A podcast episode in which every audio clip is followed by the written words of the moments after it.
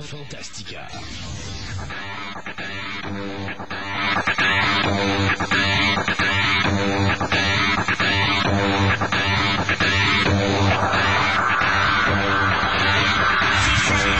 Aujourd'hui à Fantastica.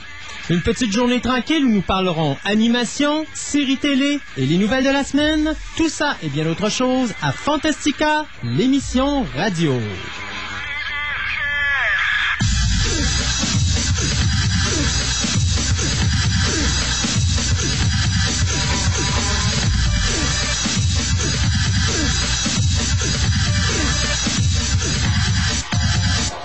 Bonjour tout le monde, bienvenue à Fantastica, l'émission radio, une émission sur la science-fiction, l'horreur et le fantastique.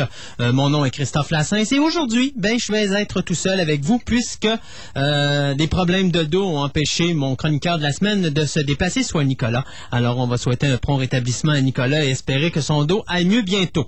Euh, bien aujourd'hui, ben, qu'est-ce qu'on va faire? Ben, je vous dirais que ça fait à peine une demi-heure que je sais que je vais me retrouver tout seul en onde avec vous. Alors ça va être pas mal de l'improvisation de dernière minute, mais j'ai quand même préparé un petit quelque chose aujourd'hui, question qu'on s'amuse un petit peu ensemble.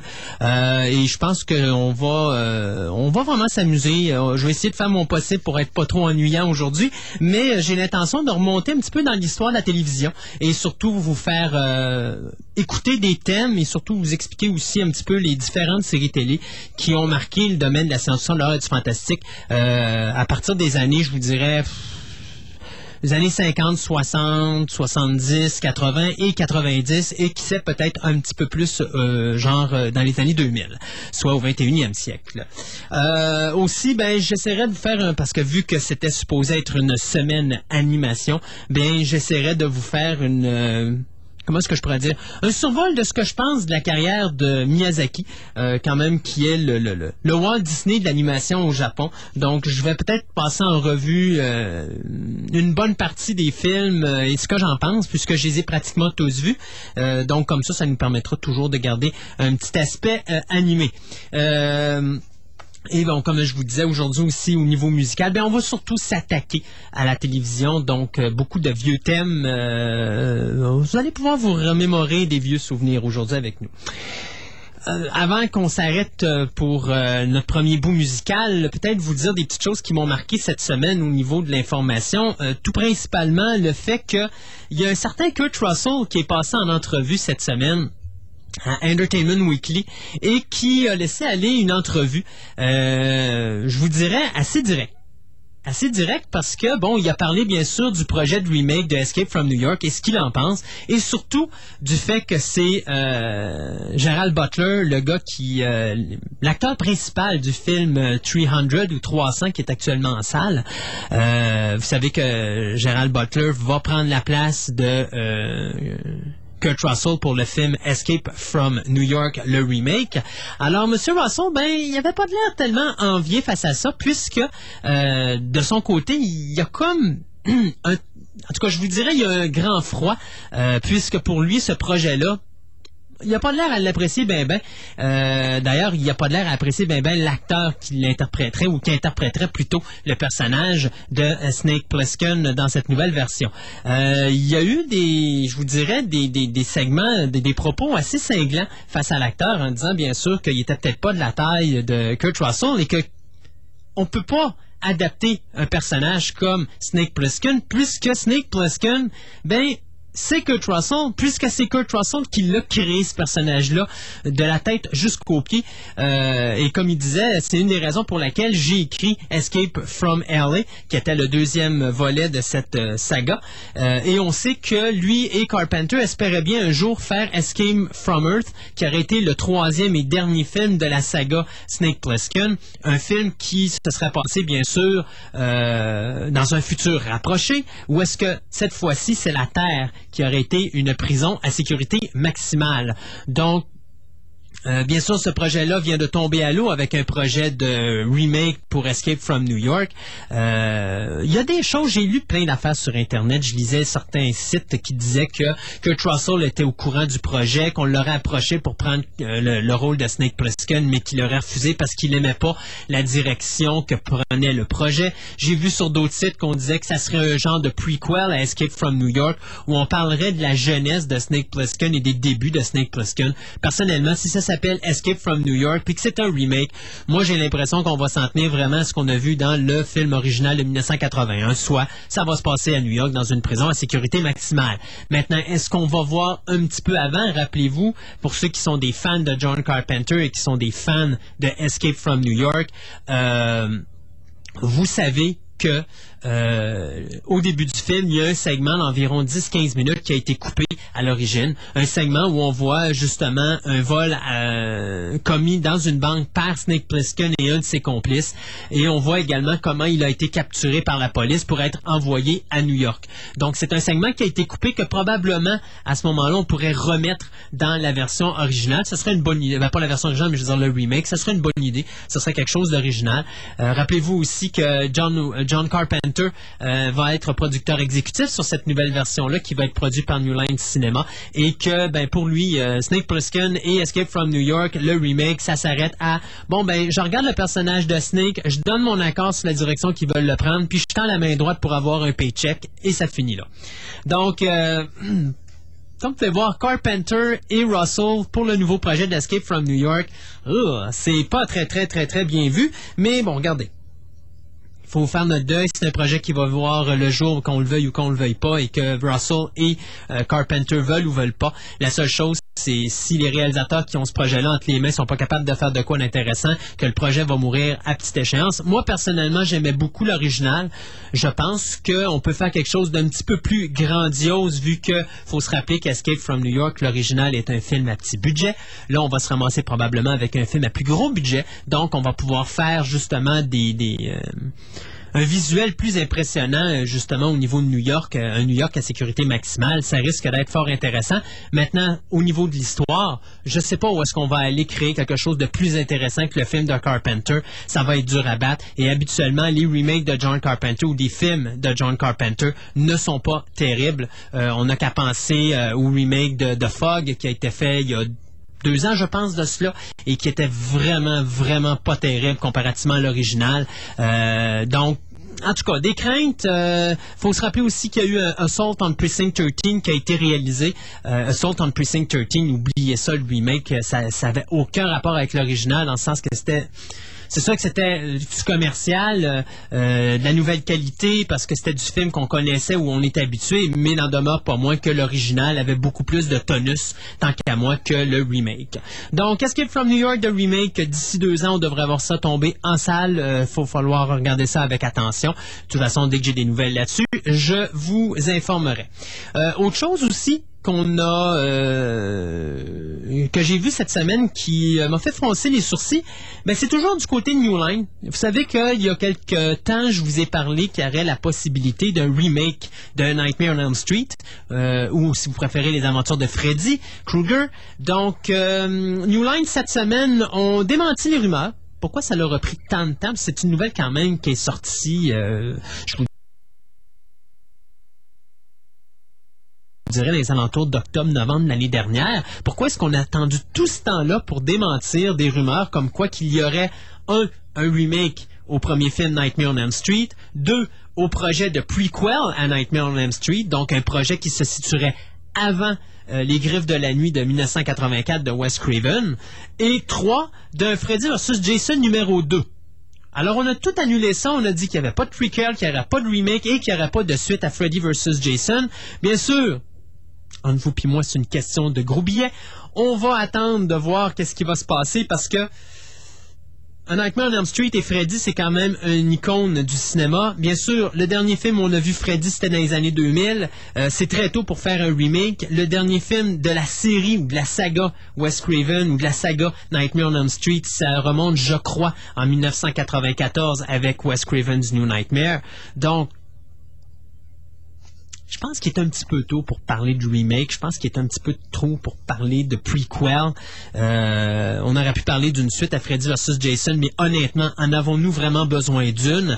Euh, Puis là, s'il vous plaît, mettez-moi pas des, mots que je dis pas dans ma bouche là. Je dis pas que Freddy vs Jason était mauvais, mais c'est sûr que dans les confrontations Freddy vs Jason ou euh, un autre personnage contre un autre personnage, je vous dirais que le Freddy vs Jason mais je l'avais trouvé un petit peu moins intéressant et un petit peu moins impressionnant que Alien vs Predator, pour la simple et bonne raison que je trouvais que l'histoire de Alien vs Predator se tenait beaucoup plus que celle de euh, Jason, euh, Freddy vs Jason. Je veux dire, soyons francs, on a un individu euh, qui est Freddy, qui vit dans le monde des morts, et il n'est pas capable de revenir dans notre réalité. Et il prend un individu comme Jason qui est mort et il le ramène dans notre réalité. Euh, pourquoi est-ce qu'il n'y a pas la puissance de se ramener lui-même dans la réalité alors qu'il a la puissance de ramener un Jason dans notre réalité? Bon, je pense que déjà en partant, l'idée de base était très mauvaise. Je pense que pourtant, Dieu sait qu'ils ont travaillé pendant des années à trouver une histoire euh, pour faire un Freddy versus Jason. Et si ça c'était la meilleure, je veux pas voir les autres, mais je peux pas croire qu'on n'est pas capable de penser à quelque chose de beaucoup plus intelligent que ce concept-là. Donc, euh, si un jour on réussit à faire un Freddy vs. Jason 2, et j'aimerais bien qu'il n'y en ait pas d'autres parce que je pense que un c'est assez. Euh, moi, je pense que New Line devrait se concentrer peut-être sur d'autres affaires un petit peu plus rigolotes. Euh, je sais pas moi, pourquoi pas. on a souvent parlé de projets genre Hellraiser versus Halloween, donc le Boogeyman contre les Cenobites. Pourrait être intéressant, ça pourrait être rigolo. Pourquoi pas un Chucky contre euh, les Puppet Masters? Euh, C'est vrai que c'est deux compagnies totalement différentes. Une est Universal, l'autre, ben mon Dieu, la compagnie n'existe plus. Je me rappelle plus si c'était oh, je me rappelle plus le nom de la compagnie qui faisait ça, mais euh, c'est la même compagnie qui était euh, responsable de navet, mon Dieu, je cherche les titres et les titres m'échappent, mais enfin, il y avait, c'était un genre de, de, sous-film à Gremlins et je me rappelle vraiment plus le titre de ça, mais bon, c'est une compagnie qui avait fait des films avec des poupées et puis euh, Puppet Master, je pense qu'il y a eu quelque chose comme 7 ou 8 films si c'est pas plus. Euh, bon, ça aurait pu être rigolo de voir un Chucky euh, confronté à toute la horde de poupées de Puppet Master. Enfin, tout ça pour dire qu'il me semble qu'il y a bien d'autres projets plus intéressants à faire présentement que de réaliser des choses comme ça. D'ailleurs, ça m'amène à un autre point que j'ai lu une autre entrevue cette semaine qui m'a fait sourire. C'est celle de Luc Besson qui dit qu'Hollywood s'en va à la dérape et que de plus en plus Hollywood perd des plumes. on regarde les projets qui s'en viennent présentement, la majorité des projets qui s'en viennent, ce sont des remakes, des suites, des prequels où est l'originalité à Hollywood? Il va falloir que quelqu'un se réveille quelque part. Parce que euh, c'est beau faire du cinéma à Hollywood, mais il faut que ça rapporte. Et présentement, bon, c'est sûr que les budgets, pas les budgets, mais je veux dire, les box-office sont là. Euh, on sait encore que cette semaine, il y a eu The Hells of Ice 2 qui est sorti au cinéma et il a ramassé euh, la tête du box-office. bon, il y a une clientèle pour des suites, il y a une clientèle pour ce style de film-là, j'en conviens, mais à un moment donné, il va falloir qu'on commence à évoluer, puis qu'on arrête de faire des prequels ou des sequels ou encore des, des, des, des remakes de films qui sont pourtant pas si vieux que ça. Hein, je veux dire, c'est sûr et certain qu'on parle d'un film comme Assault on Precinct 13 qui date de 1976. Ça fait à peine 30 ans, on pense déjà à faire un remake. Moi, je suis bien d'accord de faire un remake d'un film des années 10, des années 20, des années 30 ou des années 40, question de le faire connaître à la population d'aujourd'hui qui euh, ont pas nécessairement le goût de se taper des vieux films en DVD et d'écouter des films en noir et blanc, ça c'est une chose. De là à dire qu'on prend des films qui sont récents comme Escape from New York dans les années 80 euh, ou même des films de regardez, on va refaire euh, Weird mon dieu, c'est une créature de rêve en français, Weird Science. C'est un film de 1983, entre 83 et 85. Euh, c'est pas vieux. C'est pas vieux. Ça a à peine 20 ans. Euh, est-ce que c'est nécessaire de refaire une nouvelle version de ça? Moi, je trouve que c'est trop tôt. Je pense qu'on a bien d'autres choses à faire que de faire ces choses-là. Ceci dit, donc, je vous disais qu'aujourd'hui, on allait peut-être faire un petit euh, retour en arrière, regarder les vieilles séries télé qui ont existé. Euh, donc, je me suis dit, pourquoi ne pas commencer au niveau musical et y aller avec des thèmes de musique et euh, j'ai décidé bien sûr d'y aller avec euh, une première euh, trame sonore, soit celle de Airwolf, une série télé qui était basée pas mal sur le succès de Blue Thunder, qui mettait en vedette euh, c'est John Mi- Michael Vinson. Euh, donc je vous en parle un petit peu plus dans le courant de l'émission des vieilles séries d'aujourd'hui, mais pour partir on va commencer avec ça et je vous reviens tout de suite après la pause avec Miyazaki et ce que je pense de ses films.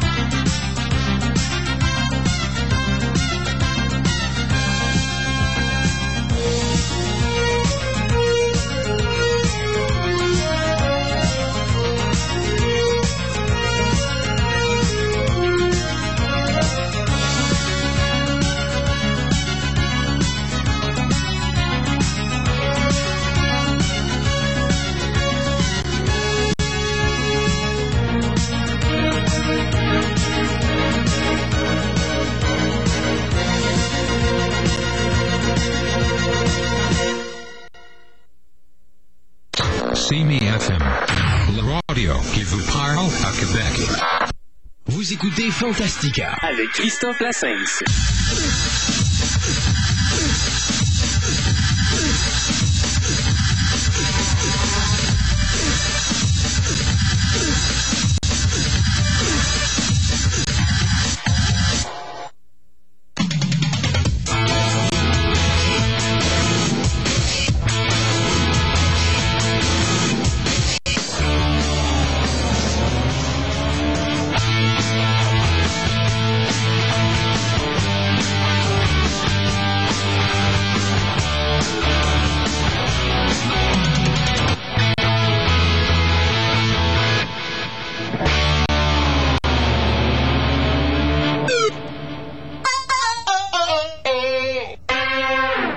Retour à Fantastica, l'émission radio et à notre section animation. Donc, euh, en l'absence de Nicolas, ben, je me suis dit, ah, c'est donc bien plate, ça prendrait quand même quelque chose sur l'animation aujourd'hui, vu que c'est notre semaine animée. Et puis bon, c'est sûr que les auditeurs qui adorent parler ou entendre parler d'animation, ben, vous vous tournez à toutes les dernières semaines du mois pour entendre Nicolas nous parler un petit peu de ça. Malheureusement, Nicolas a eu un petit incident technique aujourd'hui. Son dos a bloqué, donc il ne pouvait pas être avec nous aujourd'hui. Et comme je l'ai su à la dernière seconde, donc euh, j'ai décidé euh, d'improviser et ça va donner ce que ça va donner. Mais en me retournant très vite, bon, je, tranquillement, pas vite, Nicolas m'initie à, à l'animation japonaise, me présente des choses, il m'a fait connaître les Cowboys Bebop. Euh, présentement, je suis en train de connaître des choses comme Samurai Champloo, Bleach et bon, une couple d'autres gugus comme ça, Neon Evangelion. Euh, mais là, je me suis dit, on a déjà parlé mais on a déjà, on n'a jamais vraiment euh, mis nos opinions sur les films euh, d'un metteur en scène qui, moi, je le considère un petit peu le Walt Disney de l'animation japonaise. On parle bien sûr ici de Hayao euh, Miyazaki. Euh, Hayao Miyazaki qui est né le 5 janvier 1941 euh, à Tokyo, au Japon.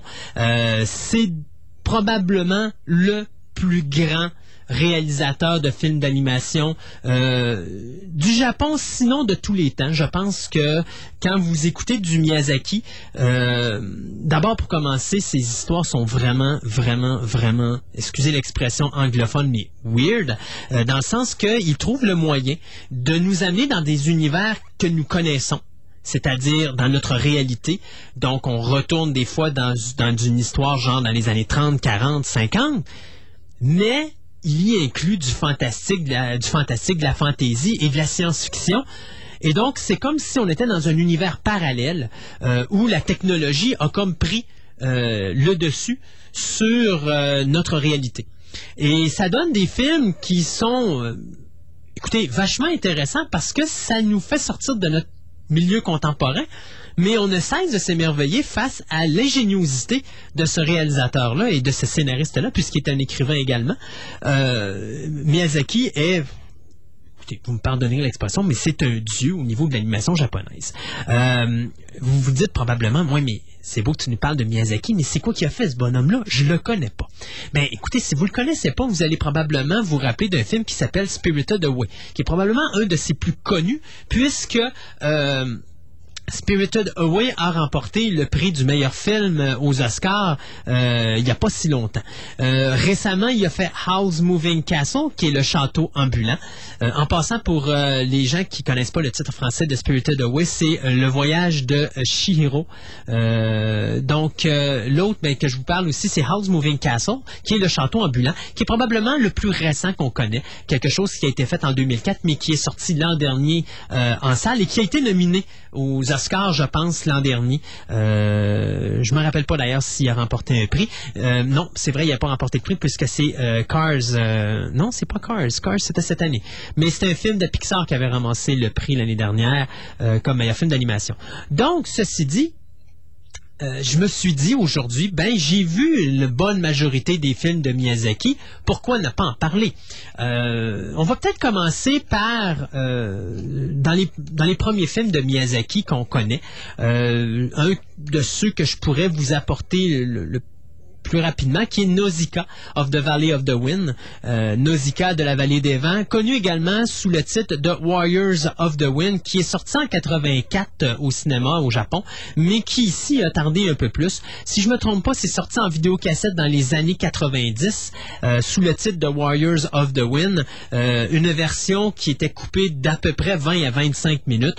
Donc, Bien sûr, John Lasseter, le directeur général de l'animation chez Walt Disney, qui est également pro- ex-propriétaire, mais qui dirige la compagnie Pixar encore. Donc, Lasseter est un fan de Miyazaki et c'est grâce à lui qu'on peut connaître ses films ici en Amérique du Nord. Et donc, euh, il a repris le projet de Nausicaa of the, of Valley of the Wind et il l'a euh, retravaillé et il en a refait une version complète, une version intégrale qui dure près de deux heures. Euh, un film qui est vraiment quelque chose de spécial. Un film qui se passe dans notre futur, un futur dévasté par une guerre, on suppose, puisqu'on ne nous explique pas vraiment ce qui s'est passé, mais on suppose qu'il y a eu une guerre nucléaire. Et euh, les restants de la race humaine ben, sont séparés en clans. Et là-dessus, ben, il y a trois clans qui sont importants pour nous, dont celui de Nausicaa. Nausicaa, c'est la princesse du clan qui nous intéresse. Un clan qui vit de façon paisible, qui vit à l'extérieur euh, de tout, euh, qui sont loin des euh, forêts ou des endroits naturels euh, qui sont une source d'empoisonnement puisque au lieu de nous donner de l'atmosphère pure, comme nous la connaissons présentement, cette nature, euh, ben dans le film de Nausicaa, la nature s'est rebellée face aux gestes de l'être humain et maintenant elle empoisonne l'atmosphère. Donc si vous êtes situé à proximité de cette forêt ou d'une section nature, ben vous pouvez mourir si vous portez pas des masques à gaz ou des masques qui vous protègent contre ces euh, fameux euh, poisons là ou ce poison que, que, lance dans l'oxygène euh, les forêts de, de, de ce film là. Donc, au début du film, on a Nausicaa, on apprend très vite à connaître la princesse, ses gestes. Euh, soudainement, leur village est envahi par un clan opposé, un clan qui est un petit peu barbare. Et les clans qui restent à l'extérieur de la vallée euh, des vents, ou de Valley of the Wind, euh, c'est des clans qui cherchent à détruire la nature parce que pour eux, la nature euh, va éliminer à la longue la race humaine. Dans le cas de Nausicaa, c'est le contraire. Elle et son peuple pensent qu'ils sont capables de vivre avec la nature tant et aussi longtemps qu'ils vont pas euh, s'emmerder l'un et l'autre. Donc, le peuple de Nausicaa laisse la nature s'organiser avec ses troubles et la nature laisse le peuple de Nausicaa s'organiser avec ses troubles. Euh, les deux rentrent pas en conflit et habituellement, lorsqu'ils rentrent en conflit, ben, disons que Nausicaa essaie toujours de trouver une solution pacifique au lieu de trouver une section, euh, une solution, pardon, euh, guerrière. Et ça, c'est un sujet qui va toujours revenir dans les films de Miyazaki, ce qu'on appelle le sujet nature. Pour lui, la nature, c'est hyper important et vous allez toujours voir dans ces films à quel point je dirais pas qu'il déteste la race humaine, mais il blâme la race humaine pour la destruction de la nature de plus en plus. Et euh, dans tous ces films, vous allez voir à chaque fois que vous avez un démon, euh, à chaque fois que vous allez voir quelque chose de maléfique, ça prend une tournure un petit peu, je vous dirais, organique. Et là-dedans, on retrouve des choses qui se rapprochent aux racines ou encore à des à des objets qui touchent euh, véritablement la nature. Donc, c'est un sujet très fort dans tous les films de Miyazaki. Et vous allez voir, à chaque fois que je vais parler d'un film de Miyazaki, ça va toujours revenir. Donc, Nausicaa, son village est attaqué par euh, un peuple guerrier. Comme Nausicaa et son peuple sont des gens de paix, euh, bien sûr, on va très rapidement euh, se rendre. Et euh, Nausicaa est amenée par la princesse de cet autre clan euh, à partir avec elle pour essayer... Mais à vrai dire, c'est pas vraiment dit dans l'histoire pourquoi qu'elle part avec eux autres, mais bon, elle décide, elle accepte et elle s'en va avec eux de, dans, ce temps-là, ben, la raison pourquoi ce clan est venu envahir le peuple de Nausicaa, c'est que dans les montagnes avoisinantes au village de Nausicaa, il y a euh, ce qu'ils appellent des guerriers qui sont là pour protéger euh, le peuple de Nausicaa et les peuples de la race humaine contre des dangers euh, qui pourraient mettre un terme à leur existence. Donc, bien sûr, ces gens-là essaient de réanimer ces, ces, ces forces-là. Et Nausicaa, pendant ce temps-là, avec l'autre princesse, sont attaqués par un troisième clan, qui eux sont en guerre, bien sûr, avec le clan précédent qui a envahi la, la vallée des, euh, des vents.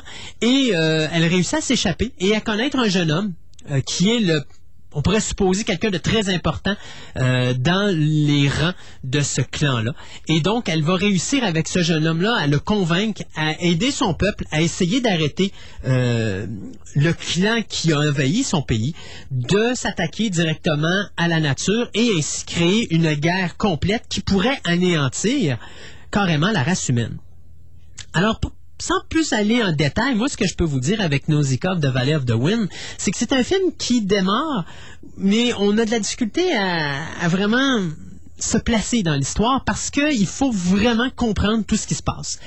Plus le film avance, et je vous dirais, plus on devient familiarisé avec cet univers-là, et plus facilement on l'accepte et on rentre euh, dans l'histoire. Et ça, c'est véritablement le secret d'un gars comme Miyazaki. Miyazaki est un homme qui sait raconter des histoires. Miyazaki va vous conter une histoire, vous ne saurez pas du tout où elle va aller, mais vous ne serez pas capable de vous enlever les yeux de devant votre écran parce qu'il vous raconte une histoire qui vous tient en haleine. Et dans le cas de Nausicaa, c'est à peu près ça. C'est probablement c'est un de ses premiers films. On parle quand même d'un film de 1984. Donc, il est en train d'instaurer son style. Il y a bien sûr au début des choses qui nous dérangent un petit peu, mais plus le film avance et plus on rentre dans ce film-là, plus le film se, positionne et les défauts qui sont là au début disparaissent pour donner laisser place à un film de grande qualité euh, comme seul Miyazaki est capable de nous en donner au niveau de l'animation. Donc, euh, Valley of the Wind, c'est le titre sur lequel vous allez le trouver dans les clubs vidéo. Excusez-moi. Dans le cas des Vidéotrons, oubliez ça, j'ai cherché partout, j'en ai pas trouvé. Je pense que Ciné Vidéoclub sur quartier long. Je pense aussi qu'il y a d'autres petits clubs indépendants comme euh, Vidéo Centre-Ville. Faudrait aller voir si eux autres ont ça. Mais dans le cas des Vidéotrons, oubliez ça, ils ont pas le titre Nausicaa Valley of the Wind, qui est probablement dans le segment de film qui est sorti euh, à cette même période-là, un des tops euh, de Miyazaki. Un autre film que j'ai vu récemment aussi, s'appelle My Neighbor Totoro ou Mon voisin Totoro. Et ça, si vous, quand vous savez, quand je vous ai dit un petit peu plus tôt, le cinéma de Miyazaki, c'est un cinéma qui est weird. Ben, c'est un bel exemple. Ça, c'est un genre de film fantastique, mais qui est beaucoup plus un drame humain qu'un drame fantastique. Le fantastique et la fantaisie ici ne sont là que pour comment est-ce que je pourrais vous dire, ne sont là que pour soutenir l'histoire, mais ce n'est pas ce qui est le but principal du film. Le but principal du film, bien, c'est la relation entre deux sœurs dont leur mère est à l'hôpital d'une maladie dont on ne connaît pas mais qui semble assez grave, et d'un père qui est avec eux mais qui doit travailler, et euh, du nouvel environnement où où elle se trouvent. En réalité, ils viennent d'acheter une nouvelle maison dans lequel, bien sûr, il faut retravailler. Une maison qui est perdue dans la nature. Et on va euh, tranquillement, pas vite, remettre cette maison-là en état pour le retour à la maison de la mère en question. Bien sûr, les deux sœurs, euh, dont une, la voix est prêtée par Dakota Fanning, euh, sont quand même très proches, mais en même temps, bon, et c'est ça la force de, Miyazaki également, sont très près de la réalité. C'est-à-dire que oui, des fois, sont très proches, mais la majorité du temps, ils passent leur temps à chicaner. Et on a soudainement euh, une des deux sœurs qui découvre une espèce de drôle, ben deux drôles de bébites qui restent dans la maison et lorsqu'ils se font découvrir, ben, décident de plier bagage et de s'en retourner dans les bois. Donc, elle décide de les suivre. Et elle tombe sur une gigantesque chose. Je peux pas vous décrire c'est quoi, mais c'est une espèce de grosse bébête à poil. Et elle en tombe farouchement amoureuse. Sur le coup, ben, bien sûr, Totoro, dont il ne prononce aucun mot de tout le long du film, lui, bon, la première fois, la petite fille, elle tombe, sur la bébite, lui saute sur le ventre, se glisse dans son poil, rigole bien gros parce que la bestiole est vraiment gigantesque. là. C'est genre, je pense que la petite fille arrive à peu près sur le dessus du gros orteil pour vous donner une idée. Et donc, euh, juste pour vous donner à quel point Totoro, Totoro s'énerve pas du tout avec les choses, la petite fille saute dessus, elle gambade et tout et tout pendant que Totoro s'endort, ben dort plutôt, et lui se réveille, fait juste ouvrir un œil, voit la petite fille qui la regarde et qui lâche un beau grand sourire, et Totoro referme les yeux et se rendort. Et la petite fille, bien sûr, va s'endormir sur lui. Et c'est une des rares fois où vous allez voir le personnage. Euh, par la suite, on revoit le personnage une autre fois, dans une autre rencontre où à ce moment-là, la grande sœur va le voir pour la première fois. Et la dernière fois qu'on le voit, bien c'est dans le clash final où la mère ne peut pas revenir à la maison parce que sa maladie semble s'être aggravée et où la petite sœur décide de quitter la maison pour aller chercher sa mère à l'hôpital sans savoir vraiment comment s'y rendre. Et la grande sœur qui panique parce que la petite sœur est perdue et elle part à sa recherche et à un moment donné, incapable de la trouver et pensant que sa petite sœur est en danger, bien, demande l'aide de Totoro pour la retrouver très beau petit film. Et ça, c'est le genre de film, vous regardez la pochette, vous regardez ça et vous vous dites, ça vaut-tu la peine de louer ça? Ça vaut-tu la peine d'écouter ça? Faites-moi confiance, c'est le genre de film que vous allez vous asseoir dessus et vous allez, à cause de la crédibilité des personnages, à cause de la façon que Miyazaki les a dessinés, qu'il les a traités dans son scénario, vous n'avez pas d'autre choix que de tomber en amour avec ces personnages-là et vous allez rester accroché à tout ce film, même si vous n'êtes pas un amateur de drame ou de comédie dramatique. Si vous êtes vraiment un genre de personne qui adorait les films fantastiques avec des dragons, les les ça, mais vous aimez pas le genre de film psychologique ou autre, Faites-moi confiance, vous risquez d'être vachement surpris par My Neighbor Totoro, euh, film que j'ai trouvé dans les clubs Vidéotron, mais pas partout, donc il faudrait soit que vous appeliez ou vous fassiez votre petit tour, mais ça c'est le genre de petit film qui est vachement intéressant et qu'il faut absolument voir. D'ailleurs, est, est reconnu par plusieurs comme étant le film familial par excellence. Euh, il y a d'autres petits films que j'avais vus, il y en a d'autres que j'ai pas vus, mais que je veux souligner aussi. Il y a Kiki's Delivery Service qui est excellent, paraît-il, qui avait été fait en 89. Et il y a également Castle in the Sky qui avait été fait en 86. C'est ces deux films-là qu'il me reste à voir. Ce Nicolas, à un moment donné, va me les prêter pour que je puisse m'initier aux deux films et je vous en reparlerai plus en détail quand je les aurai vus. Mais euh, j'ai entendu beaucoup, beaucoup de bien de ces deux films-là. Euh, un film qui avait été fait en 92 qui s'appelle Porco Rosso.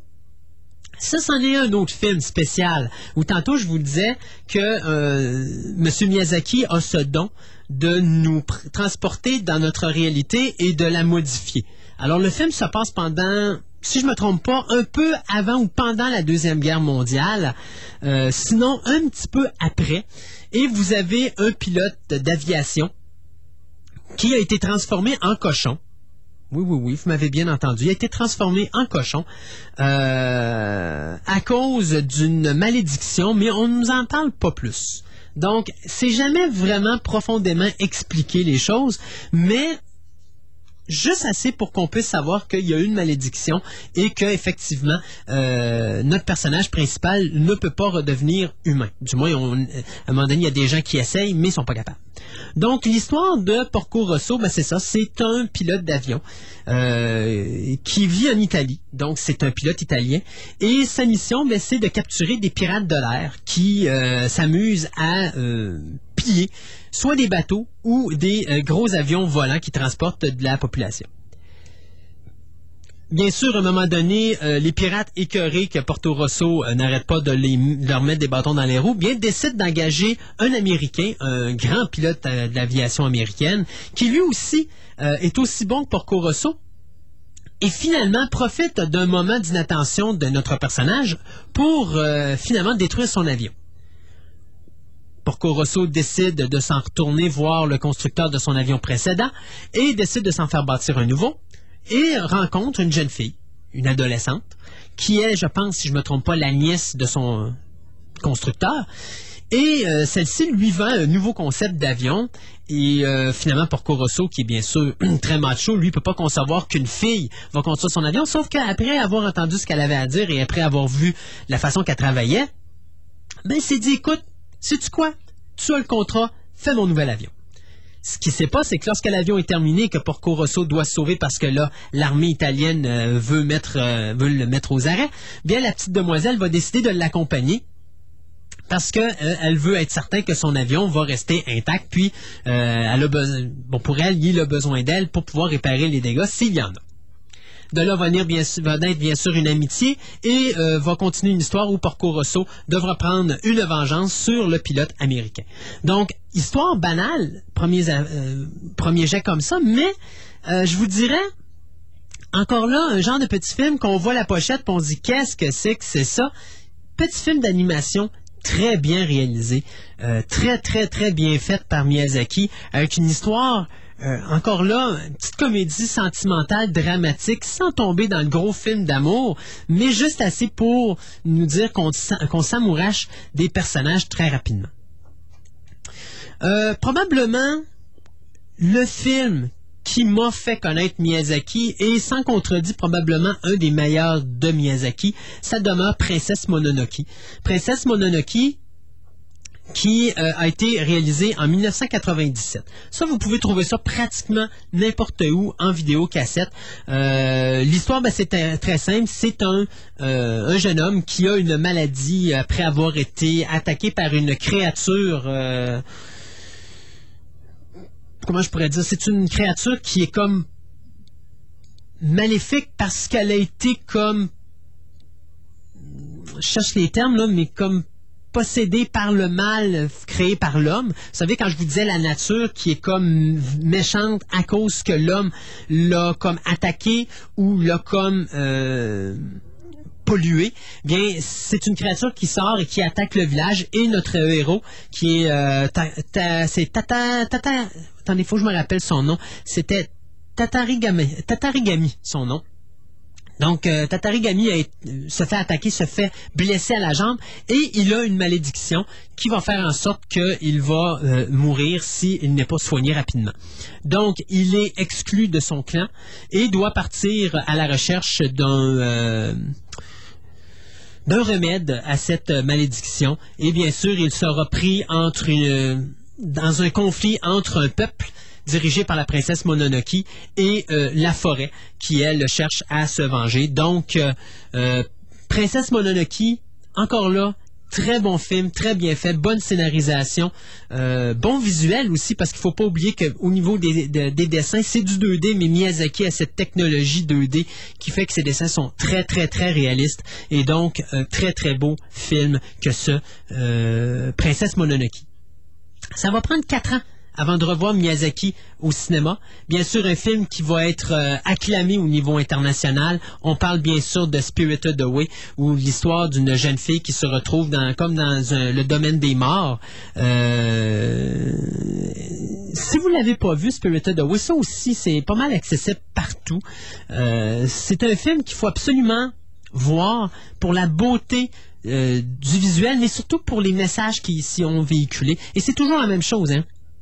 Je vous le dis encore, Miyazaki, la nature est polluée par l'être humain et euh, bien sûr, l'être humain doit trouver une manière de s'excuser auprès de la nature pour que celle-ci lui pardonne et qu'elle puisse redevenir normale. Donc, c'est exactement le message qui est véhiculé dans Spirited Away. Euh, D'ailleurs, vous avez un- un- une une espèce de créature à un moment donné naturelle qui arrive. Euh, c'est la pollution, pollution, pollution. Et à un moment donné, on la nettoie. Et en la nettoyant, bien, avec la gentillesse du personnage principal, la créature en question redevient un esprit ou un fantôme. euh, je vous dirais un bon fantôme, euh, alors qu'avant il était un mauvais. Donc, il change d'apparence, bien sûr, vu qu'il a été nettoyé, qu'il a été purifié par la bonté de la jeune personne. Euh, le dernier film que je vais vous parler, ben, c'est en 2004. C'est bien sûr la version euh, Château ambulant, dont House Moving Castle, qui est tant qu'à moi peut-être un des moins bons de Miyazaki. Visuellement extraordinaire. Encore une histoire qui est époustouflante et qui vraiment est difficile à suivre. Euh, il faut vraiment connaître à mon point de vue, la mentalité japonaise pour vraiment tout comprendre les messages qui y sont véhiculés. Mais ce qui est désolant avec le château ambulant ou House Moving Castle, c'est surtout le fait qu'il y a beaucoup, beaucoup, beaucoup trop de choses qui ne sont pas expliquées dans le film. L'histoire, ben, c'est une jeune femme euh, qui euh, n'a jamais aimé. Une jeune femme qui a décidé de poursuivre la carrière de ses parents et donc de continuer à être une... Euh, elle fait de la broderie. Et donc, à ce moment-là, bien, euh, à un moment donné, elle a une malédiction. Cette malédiction-là, bien, fait en sorte que la Wicked Witch, ou la sorcière maléfique, lui a donné une malédiction qui l'a vieilli. Et pour elle, bien, la seule façon d'essayer de passer outre cette malédiction-là, c'est de trouver un magicien du nom de Howl euh, qui pourrait peut-être l'aider avec ça. Et donc, elle se dirige dans le château ambulant de celui-ci.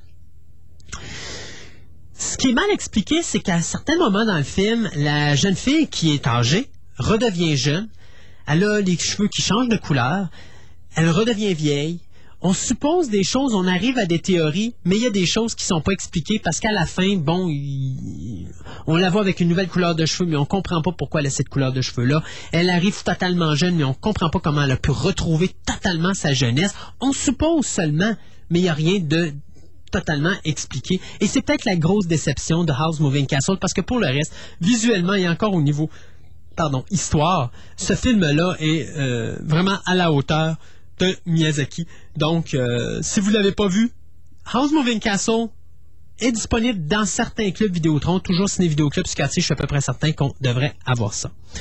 Euh, juste pour vous, avant de vous laisser, pour vous dire que le prochain projet de Miyazaki, je vous en ai pas parlé encore, je vais vous en parler cette, ben, cette semaine, je vais vous en parler là.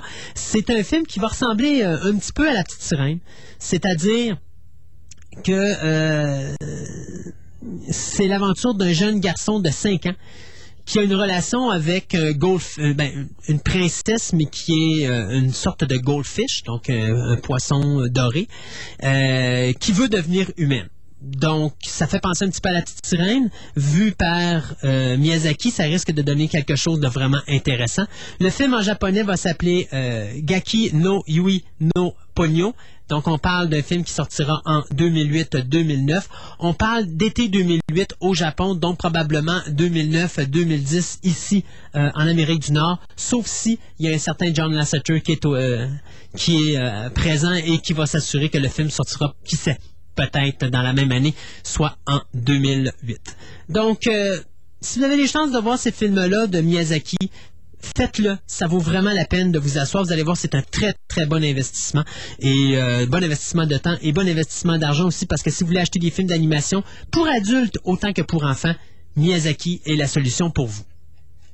Euh, avant que je vous laisse, juste vous rappeler qu'au cinéma cette semaine, parlant d'animation, il y a juste un film qui nous intéresse. Bien sûr, uniquement en version française, puisque l'anglais au Québec, faut croire qu'on est trop bon pour ça.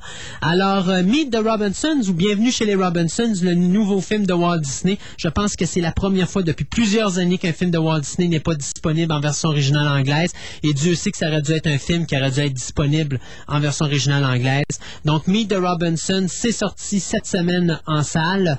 Euh, donc, si vous avez un film à aller voir, ben, ça serait ça. Ou sinon, ben, pour les anglophones ou ceux qui aiment les films en version originale anglaise, ben, Allez vous taper 300 pour la cinquantième mille fois. De toute façon, il n'y a rien d'autre à Québec à écouter. Ou encore, ben, faites comme nous, boycottez le cinéma à Québec et puis faites juste simplement vous acheter un écran, euh, un écran, euh, cinéma maison euh, et puis écoutez vos films à la maison avec votre système cinéma maison, vous allez avoir la même impression puis ça va vous coûter beaucoup moins cher à la longue.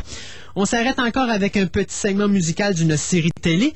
Là-dessus, je vais vous présenter la saison 2 de Cosmos 1999 suivi de quelques bandes annonces et on vous revient après avec les nouvelles de la semaine.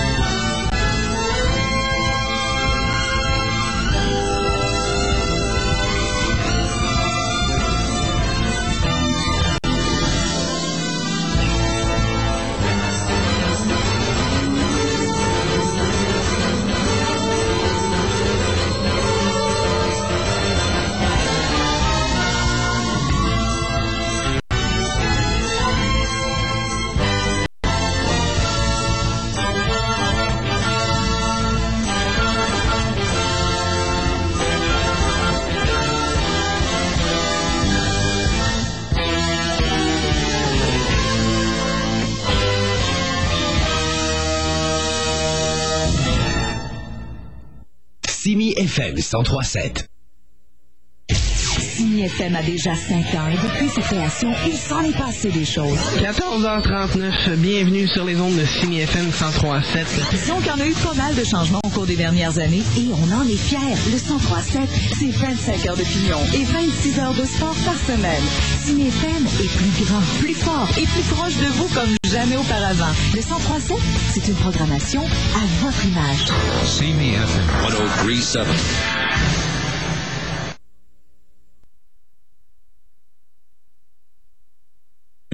Le 103.7. Sur le web. www.simifm.com. Vous écoutez Fantastica. Avec Christophe Lassens.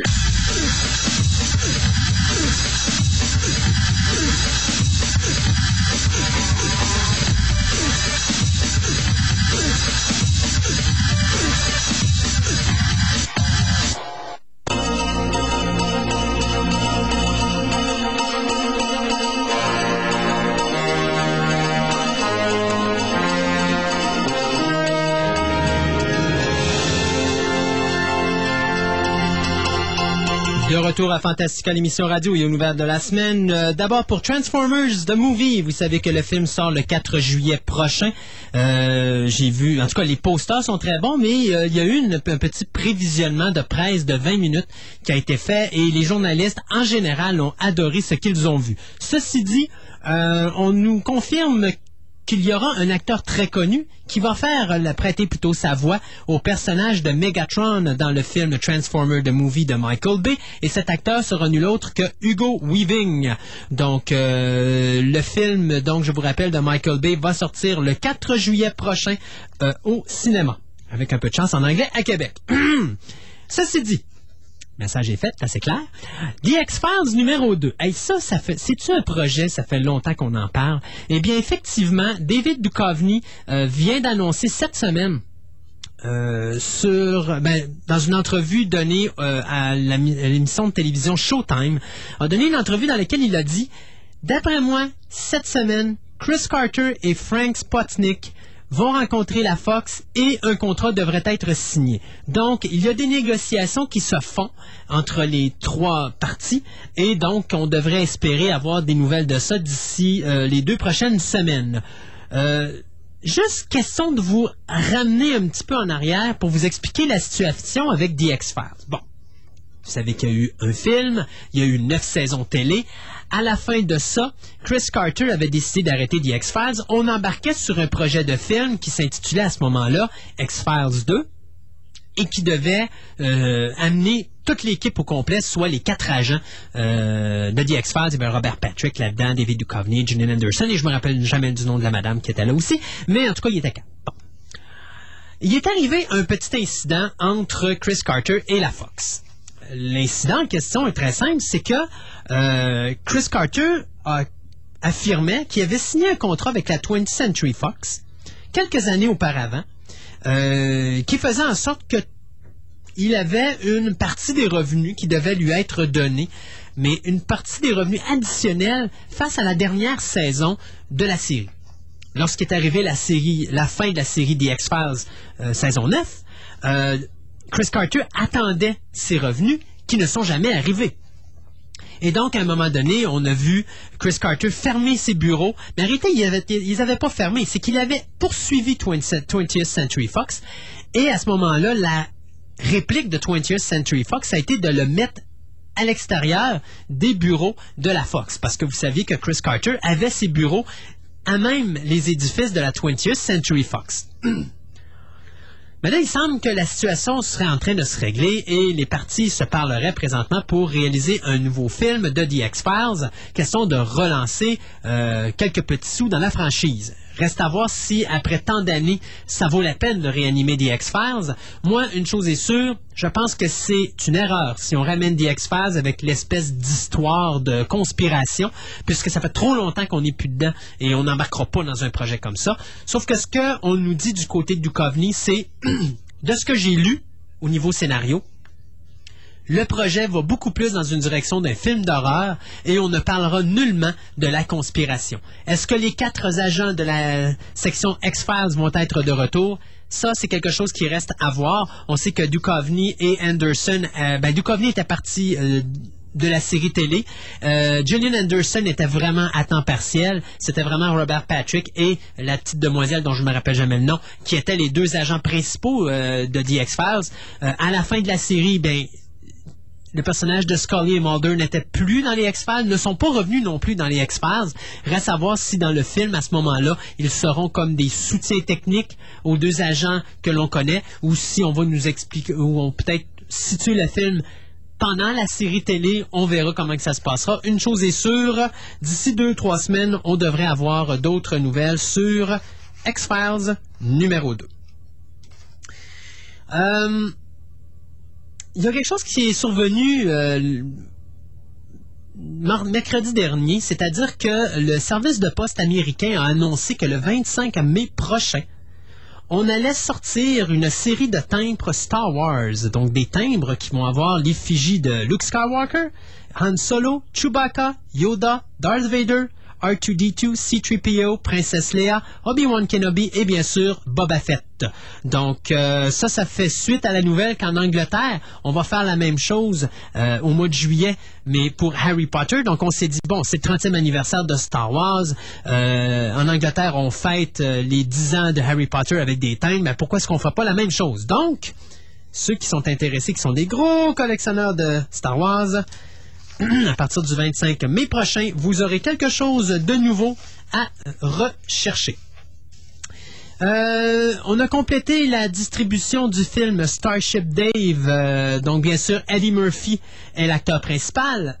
donc, les autres comédiens qui seront dans Starship Dave seront Gabriel, euh, Union, Ed Helms et Elizabeth Banks. Donc, le film sera produit par la 20th Century Fox et le tournage devrait commencer dans quelques semaines pour une sortie prévue en salle pour l'année 2008-2009.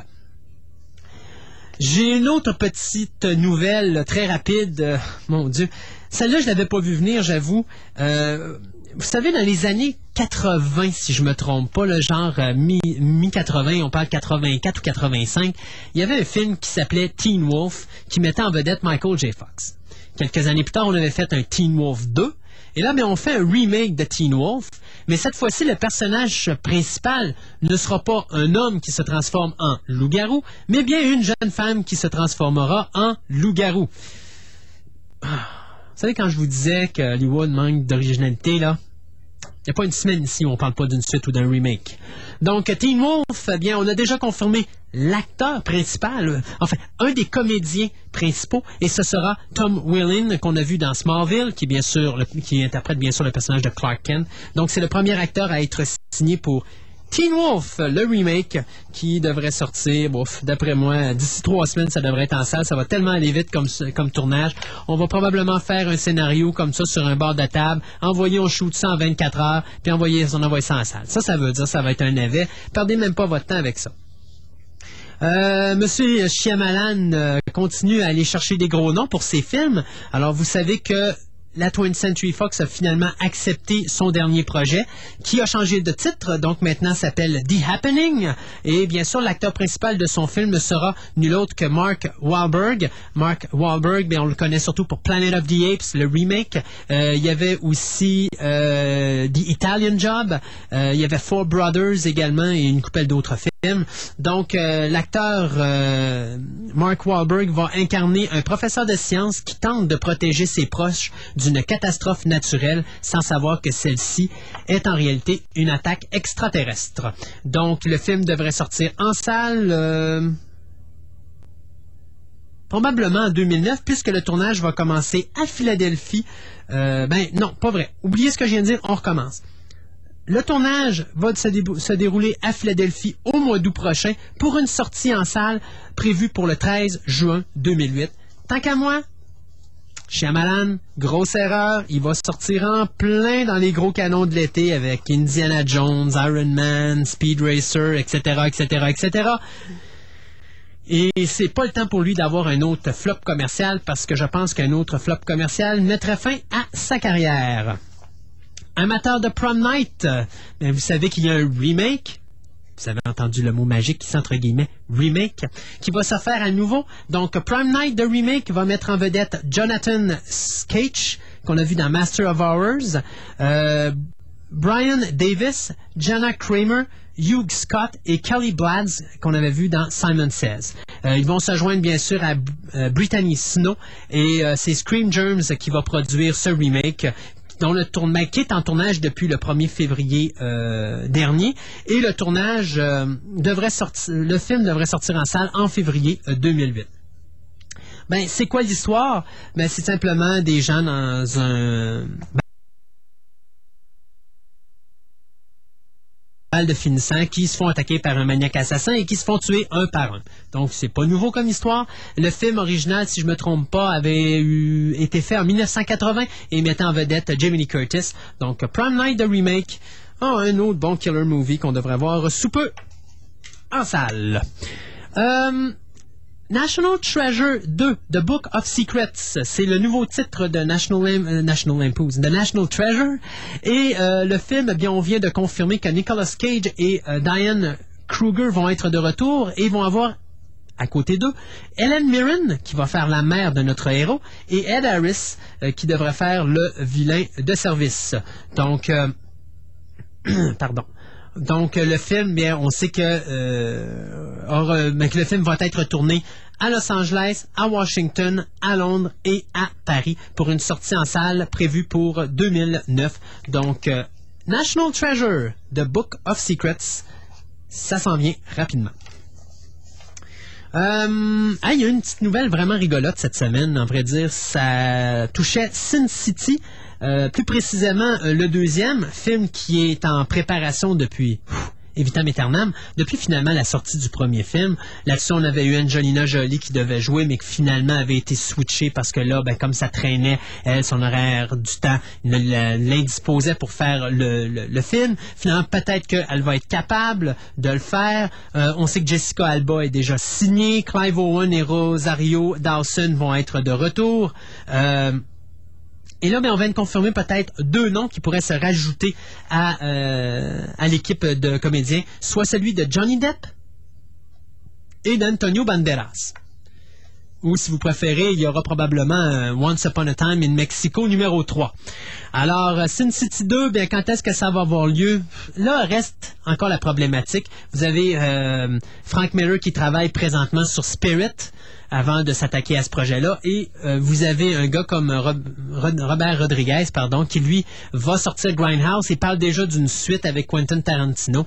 Donc, euh, j'ai bien hâte de voir quand est-ce qu'on va finalement parler d'un Sin City 2. C'est sûr qu'on va voir ce projet-là atterrir quelque part à un moment donné. Reste à juste à savoir la date de sortie prévue pour ce projet.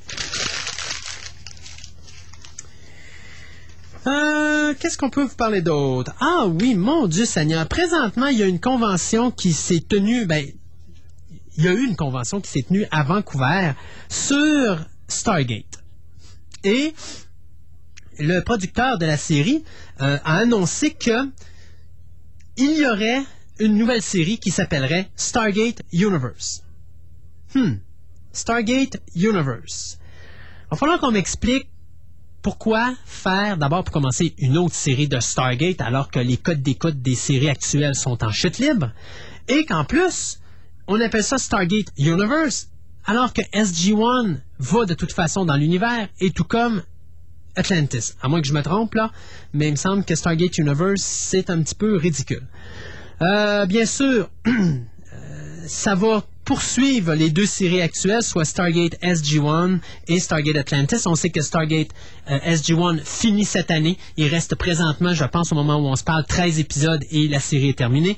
De l'autre côté, euh, euh, ne pas oublier que Stargate Atlantis, à partir de l'an prochain, va mettre en vedette euh, nul autre que l'actrice euh, Amanda Tapping, donc Carter, qui va s'en aller de Stargate SG-1 sur Stargate Atlantis pour poursuivre ses fabuleuses aventures. Pour le reste, restera à voir ce qui va se passer. Donc, Stargate Universe. Ouf, on en entend des bêtises à Fantastica, l'émission radio. Parlant de télévision, Excusez, il fallait que je le fasse, ça me tentait de chiffonner le papier de Star, Stargate Universe. Euh, on va parler de Battlestar Galactica. Vous savez que l'an prochain, la saison 4 devrait être la dernière. Euh, bien, on annonce un téléfilm qui va se situer entre la saison 3 et la saison 4, mais l'histoire ne se situera pas entre la saison 3 et la saison 4, va plutôt se situer entre la saison, ben, à partir du début de la saison 1 jusqu'à à peu près le milieu de la saison 2. Vous allez comprendre pourquoi je vous dis ça, puisque l'actrice principale de ce film-là sera Michelle Forbes, qui interprétera le personnage charismatique de l'admiral Kane dans le film Battlestar Galactica Pegasus. Donc, le film devrait sortir au début de la- de l'automne prochain, soit juste avant la quatrième saison de Battlestar Galactica. Et euh, ça va euh, être un espèce de gros flashback centré sur l'équipage du Pegasus euh, suite à l'an- l'anéantissement des euh, 12 premières colonies et bien sûr du départ du Galactica. Donc ça va être à partir du moment où il va y avoir ça jusqu'à à peu près, euh, je vous dirais, le milieu de la saison 2 où le Galactica va rencontrer le Pegasus. Alors, Battle- Battlestar Galactica Pegasus, il n'y a que Michelle Forbes présentement qui est confirmé, mais tous les personnages qui étaient à bord du Pegasus euh, dans l'épisode de Pegasus devraient être de retour pour ce téléfilm. Euh, je vous parlais il y a quelques semaines de cela, c'est pas la semaine dernière, du nouveau film d'Alexandre Aja, Mirrors, qui est basé sur euh, un remake, ben, plutôt qui est un remake, pardon, d'un film coréen qui s'intitule Into the Mirror. Alors, on vient de confirmer que Kiefer Sutherland aura une une consort de travail et cette jeune femme sera nulle autre que l'actrice Paula Patton qu'on a vue dans le film de Tony Scott déjà vu. Alors, euh, elle va interpréter une médecin légiste new-yorkaise qui sera la future ex-femme du personnage interprété par Kiefer Sutherland, soit un ancien euh, policier devenu agent de sécurité confronté euh, aux esprits malins en temps des miroirs.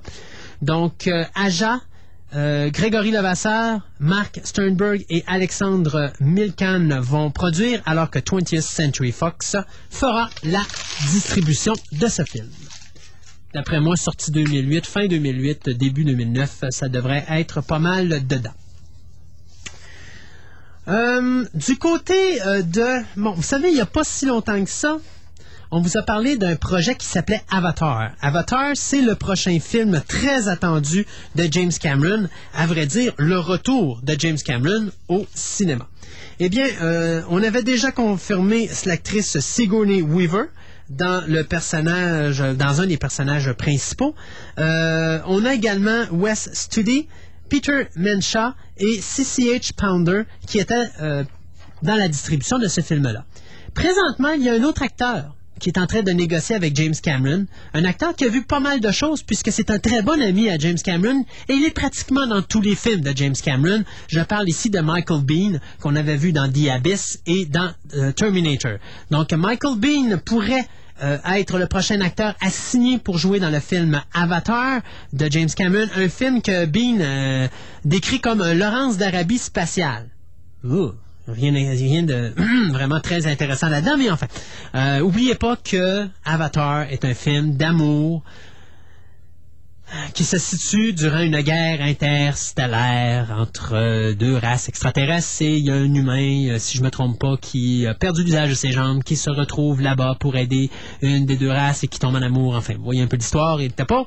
Ceci dit, pour vous dire que la Fox a fait savoir qu'elle n'utiliserait pas de caméra pour le tournage.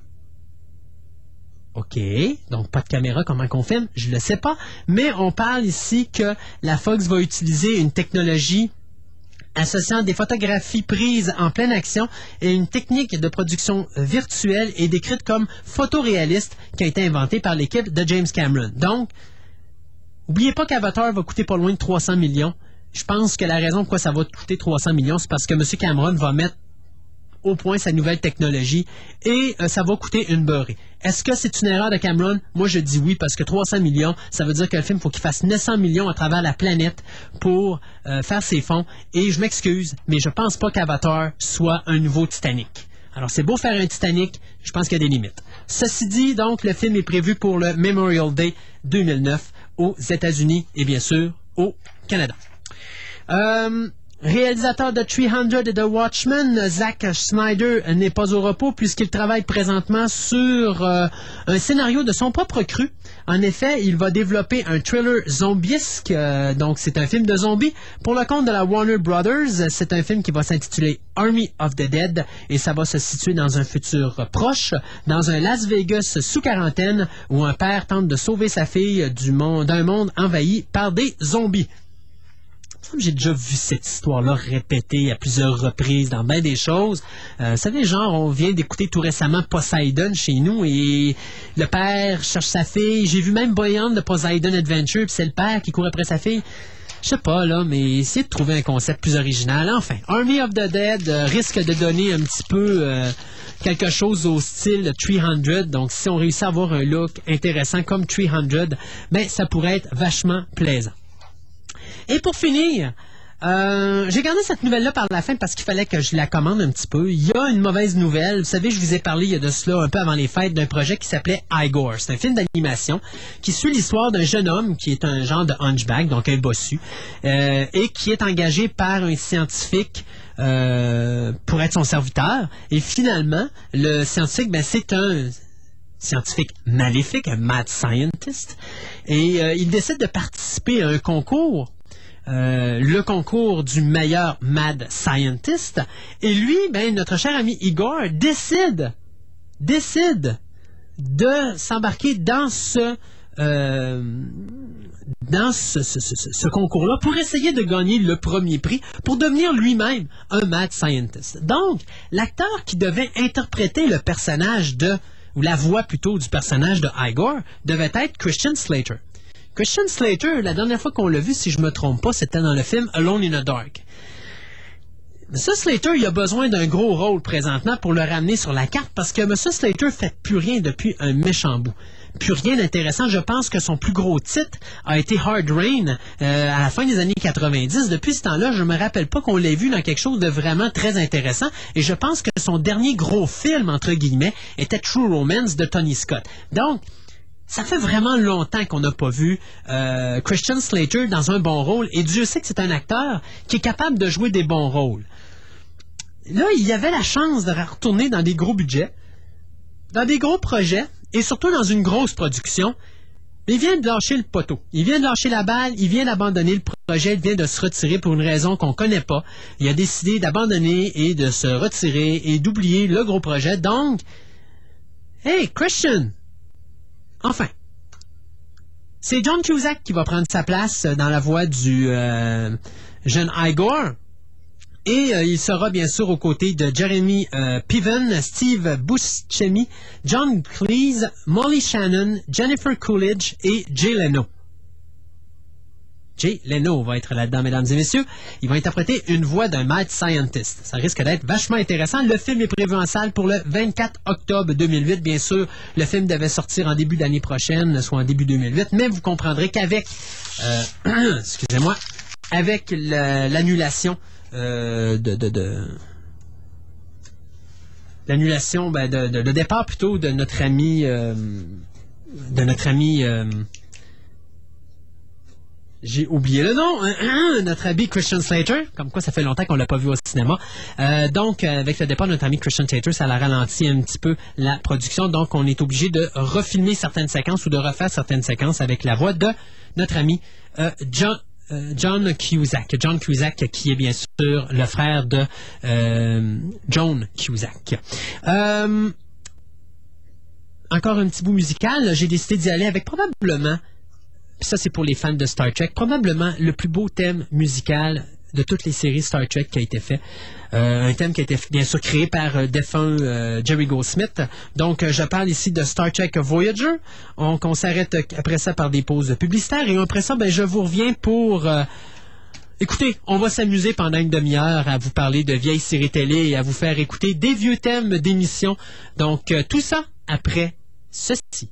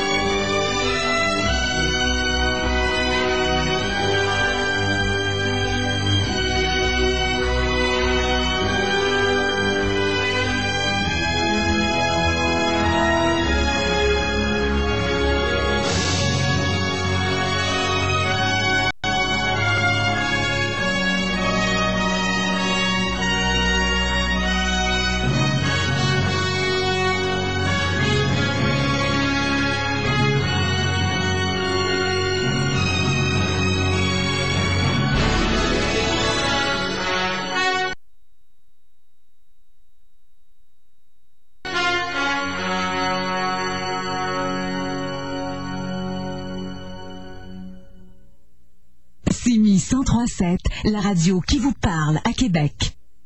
Vous l'avez connu avec le groupe 1755? En Acadie! Redécouvrez Pierre Robichaud avec son deuxième album solo, Je reviens pour la fête. En Acadie! Je reviens pour la fête, vous charmerez avec ses succès radiophoniques, dont Aux îles. Ou encore, Fils de Bootlegger et. Soyez du party, Je reviens pour la fête, disponible partout. Sinon, demandez-le.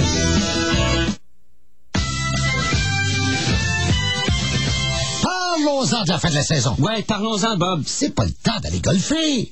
Faut rester concentré. Dehors, là, c'est pas vert, c'est l'hiver. Mais oui, les déneigeurs travaillent encore. Effectivement, Bob. Et même s'il y en a qui sont pas contents, you, faut rester prudent sur les routes. Mais oui. C'est pour ça qu'on dit, c'est l'hiver, méfiez-vous aussi de vous. C'est ça qu'on dit.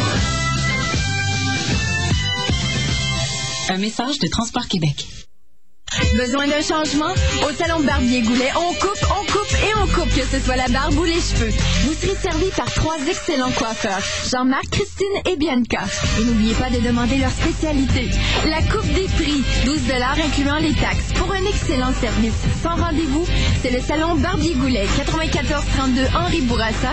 Pour information, 626 5483 626 5483. Bonne nuit, ma puce. Bonne nuit, maman. Tiens, ton ourson. Merci. Bonjour, ma belle. Bien dormi? Oui, merci, maman. Oh, tu là? Je dois filer à l'école, j'ai un atelier. Les enfants grandissent si vite. D'entendre le dire, ils seront prêts pour des études ou une formation postsecondaire. Sachez que vous pouvez obtenir de l'argent maintenant pour vous aider à économiser pour l'éducation de votre enfant. Composez le 1-800 au Canada ou visitez cibleétudes.ca. Un message du gouvernement du Canada. Electromike, le seul vrai spécialiste de ce que vous ne trouverez pas ailleurs en électronique, informatique et télécommunications. Fils, câbles, connecteurs, batteries, antennes, système d'alarme, haut-parleurs, amplificateurs, disques durs, carte de son, ordinateur complet pour les étudiants, les techniciens et les industries. Nos conseillers vendeurs sont là pour comprendre vos besoins et vous aider. Electromike, une entreprise familiale de Québec, opérée par des gens de Québec. Depuis 25 ans, les meilleurs prix. Electromike, au 1375 boulevard Charret-Ouest, coin Saint-Sacrement. C'est nouveau, c'est rafraîchissant. Le journal Bière et Impression, c'est votre mensuel coloré sur la bière qui est maintenant distribué dans les régions de Québec et Lévis. Disponible gratuitement dans l'un des présentoirs près de chez vous, Bière et Impression vous mettra la broue à la bouche. Ces articles pertinents et diversifiés vous seront de bons conseils afin d'effectuer vos prochains achats ou de planifier vos prochaines sorties. Goûtez-y sans modération. Bière et Impression, un journal rafraîchissant. Warning, tasteless theater. Please turn off the radio now for easily effect. Oh, too late. CBFM 1037. La radio qui vous parle à Québec. Vous écoutez Fantastica. Avec Christophe Lassens.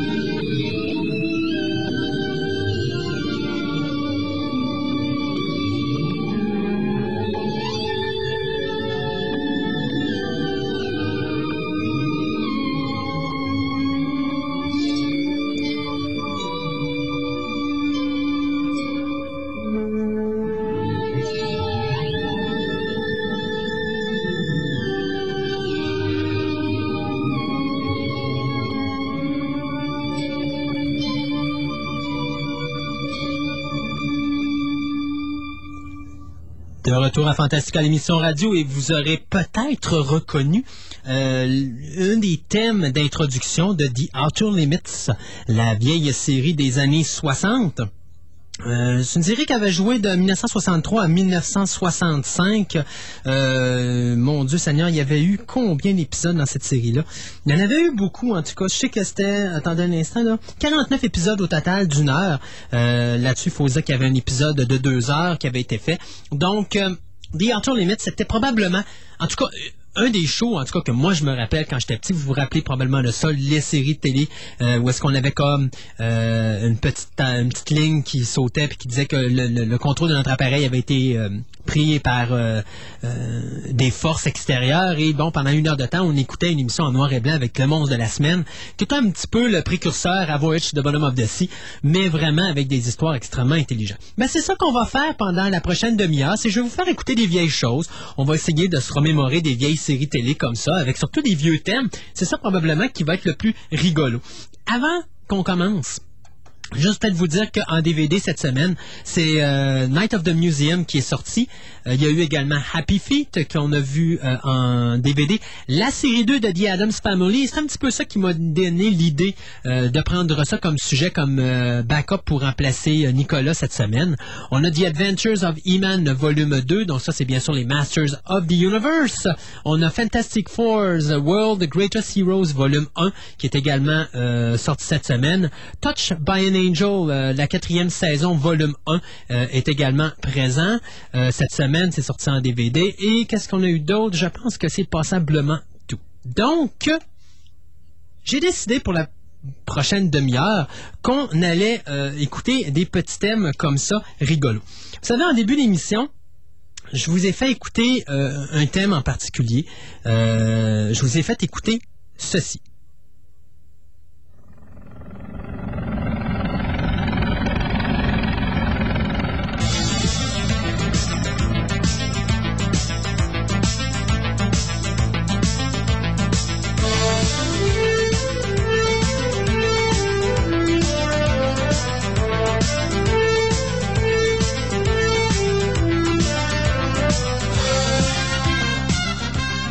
Ben ça, c'était Airwolf. Pourquoi je fais écouter Airwolf, qui n'est pas nécessairement de la science-fiction comme telle, à part le fait qu'il y a un hélicoptère euh, hautement sophistiqué euh, au niveau armement et tout ça.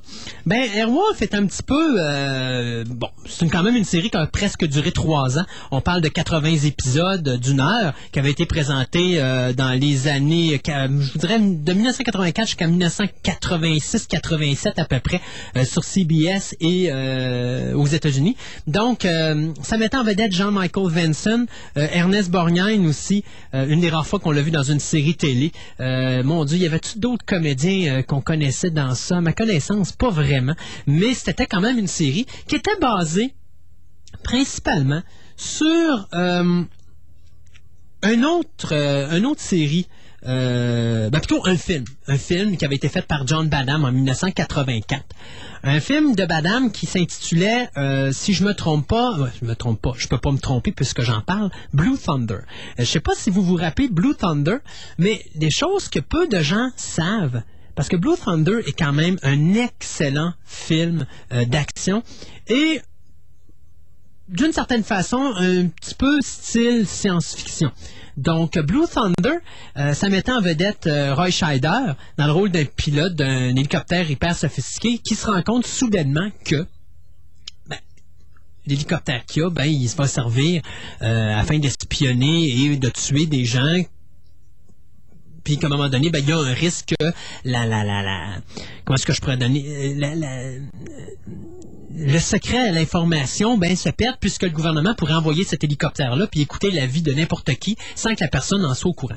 Et face à la sortie de ce film-là et à la sortie de Airwolf, en même temps que Airwolf a eu une autre série télé qui est sortie et qui était ceci.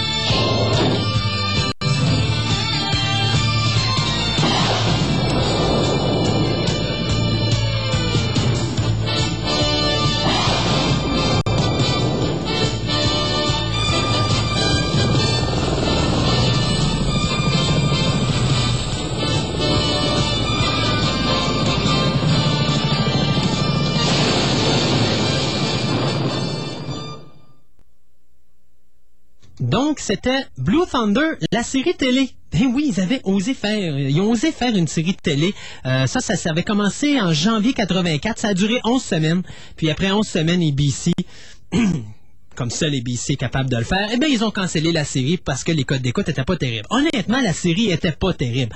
Euh, tellement pas terrible que si vous essayez d'avoir de l'information sur Blue Thunder, la série télé, vous allez vous rendre compte que vous n'aurez pas grand-chose. Euh, C'était quand même intéressant de savoir qu'un acteur comme James James Farentino, qu'on avait vu dans Dead and Buried, allait prêter son nom à un show comme ça. Euh, J'avais pas détesté à l'époque quand même Blue Thunder, mais c'est sûr que c'était très loin du film de John Badham. Donc, bien sûr, euh, ça valait le fait de toffer 11 épisodes et d'être arrêté par la suite. Donc, euh, dans les avions, je vous dirais, ou pas les avions, mais les hélicoptères, c'est passablement ce qu'il y a eu qui a été fait à la télévision au niveau des séries télé. Il y a aussi, bien sûr, des choses qui ont été faites au niveau temporel. Donc, euh, j'ai eu tout à l'heure euh, une personne qui m'a demandé d'y passer une série télé ou d'un thème en particulier, et par chance pour lui, parce que je l'ai ici. Série qui a duré quand même cinq ans. Euh, je vous laisse écouter ça. De toute façon, si mon ami Gaëtan serait là, il pourrait vous en parler pendant des heures, parce que c'est probablement son show favori. Alors, on y va avec ça.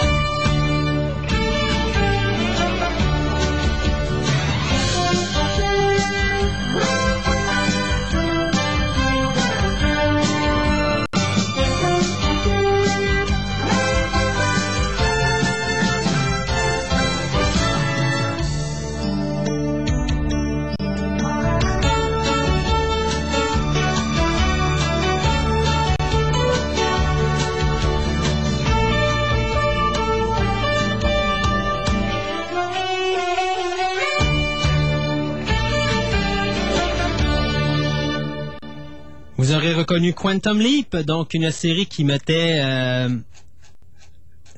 attendez un instant, une série qui s'était située plutôt, pardon, euh, de mars 89 jusqu'en mai 93, donc plus de 97 épisodes.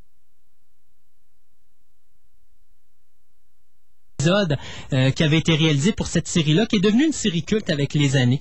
Euh, Gaëtan vous dirait par exemple qu'il n'a pas aimé la fin, je le comprends parce que ça avait fini en queue de poisson, mais ça avait été quand même quelque chose de très intéressant. Et ce qui est encore plus drôle, c'est que c'est un programme qui avait débuté comme Mid-Season Carter. Donc ça, ça veut dire que c'est une série qui commençait en mi-saison, c'est-à-dire dans le cas de euh, Quantum Leaf, ça avait commencé en mars 89 pour remplacer une autre série qui n'avait pas fonctionné. Donc habituellement, c'est des séries qui vivent pas longtemps. Sauf que ça a eu un, un boom magistral au niveau des codes d'écoute, ce qui fait que la série a subsisté pendant énormément d'années. Il y a bien sûr un revival sur lequel on parle, euh, qu'on travaille présentement pour ramener Quantum Leap. Euh, reste à voir si on va être capable de faire la chose suivante. Et je vais avoir une petite question pour vous. Y en a-tu qui savent comment a commencé l'acteur Robin, euh, Robin Williams à, en général dans le monde d'Hollywood. Robin Williams a commencé dans une série télé. Ben oui, oui, oui. Euh, il a fait ses débuts euh, à la télévision euh, dans une série qui avait été présentée en 1978 et euh, ça a fait jusqu'en 82. Et c'était probablement, moi, quand j'étais tout petit, un des shows que j'aimais le plus écouter. Pourquoi? Parce que justement, Robin Williams, il était tout simplement mourant. Alors bien sûr, si vous savez pas de quoi je parle, ben je vais vous laisser aller écouter le thème et puis peut-être que vous allez vous en rappeler.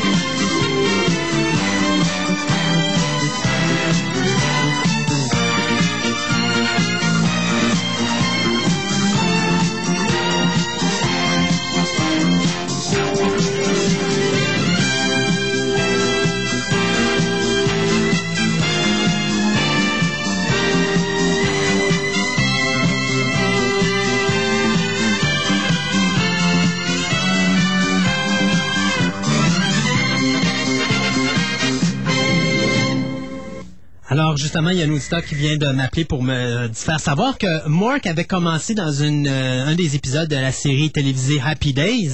Euh, ça, je ne savais pas, quelque chose que j'apprends là. Mais donc, pour vous dire que la série Mark and Mindy, euh, si vous n'avez jamais vu ça, je pense que présentement, il y a les deux premières saisons qui sont disponibles sur DVD. Ça, c'est vraiment quelque chose à écouter, surtout pour voir comment qu'un extraterrestre peut essayer d'apprendre comment vivent les humains et que ce- cet extraterrestre-là en personne, ben, ben, en question, c'est nul autre que Robin Williams, qui est vraiment, mais vraiment, excusez l'expression, fou comme la merde.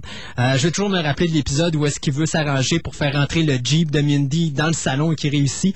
On n'a jamais su comment, mais il avait fait pareil. Euh, dans les vieilles séries d'époque aussi, des choses qui peuvent être intéressantes, euh, je pense que de toute façon, je vais pas vous donner des titres puis vous tout vous vendre, je vais vous faire écouter ça parce que si des fois vous connaissez pas ça, ça peut être intéressant d'aller regarder ça, euh, surtout qu'en DVD maintenant, il y a beaucoup de ces séries-là qui sont accessibles. Alors, je vous laisse avec ce petit thème et on revient tout de suite après avec quel est ce petit thème?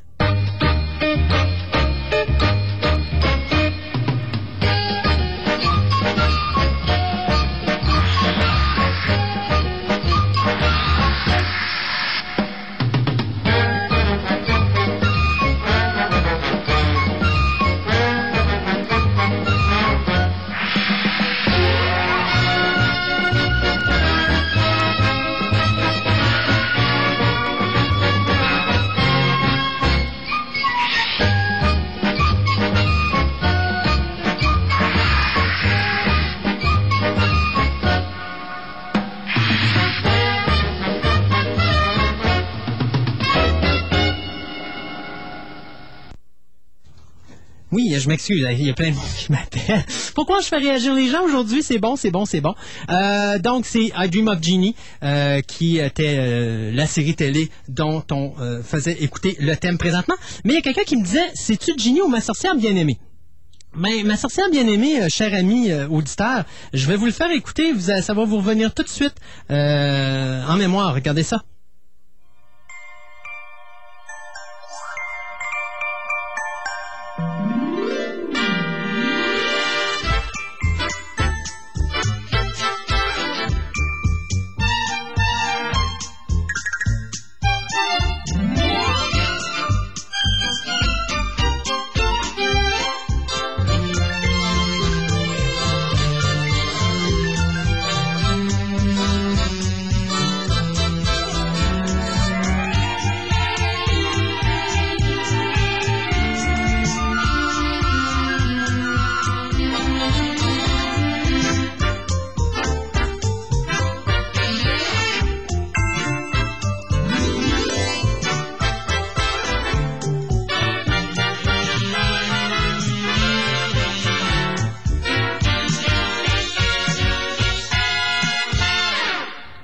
Donc, c'était ça le thème de Bewitched ou ma sorcière bien-aimée. Pour en venir à euh, Bewitched, euh, faut juste que je me rappelle, il y avait eu combien d'épisodes là-dedans? Attendez un instant, là. Euh, Ah oui, mon Dieu, ça avait duré longtemps. De 1964 à 1972, plus de 252 épisodes d'une demi-heure. Donc, pour vous dire qu'il y en a eu beaucoup. Euh, faut se rappeler que... euh, dans la saison 1, au début, c'était fait en noir et blanc. Je sais pas si vous vous rappeliez de ça. Si vous avez jamais vu ça, euh, c'est une belle petite série, euh, Ma sorcière bien-aimée. Euh, très intéressant et très drôle surtout. C'était l'humour, un peu comme Genie également. Moi, j'ai préféré Ma sorcière bien-aimée à I Dream of Genie parce qu'I Dream of Genie veut, veut pas.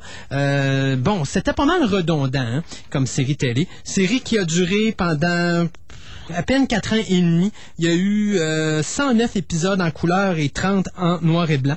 Donc, des belles petites choses à se rappeler de ces époques-là, des années 50 et 60 et des choses comme ça.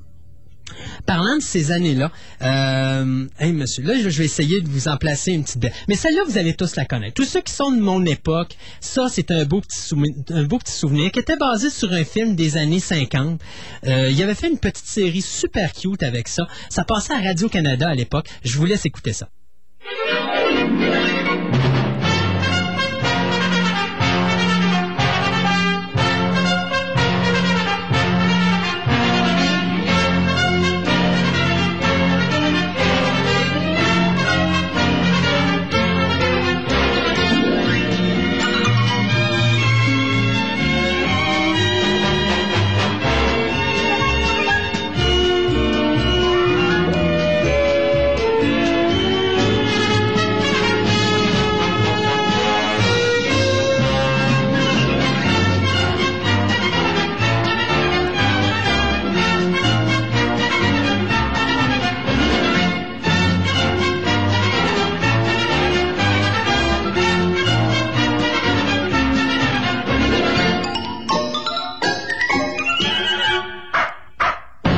Et même le petit chien était là. Donc, The Ghost and Mrs. Muir, euh, alors Madame et son fantôme, tout le monde qui est de, ma génération devrait connaître ça également.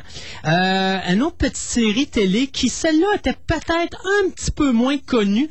Euh, plus dans le drame, ben, dans la série fantastique, je vous dirais. Mais c'est le précurseur à The X-Files. C'est là-dessus que Chris Starter s'est basé pour faire sa série The X-Files. On parle d'un certain journalisme, euh, certain journaliste, pardon, euh, à tête de cochon qui se mettait toujours les deux pieds dans le même plat, mais qui trouvait le moyen toujours de tomber sur des situations euh, fantastiques, incroyables, et qui, à un moment donné, il s'est mis à croire au surnaturel à cause justement de ses différentes recherches.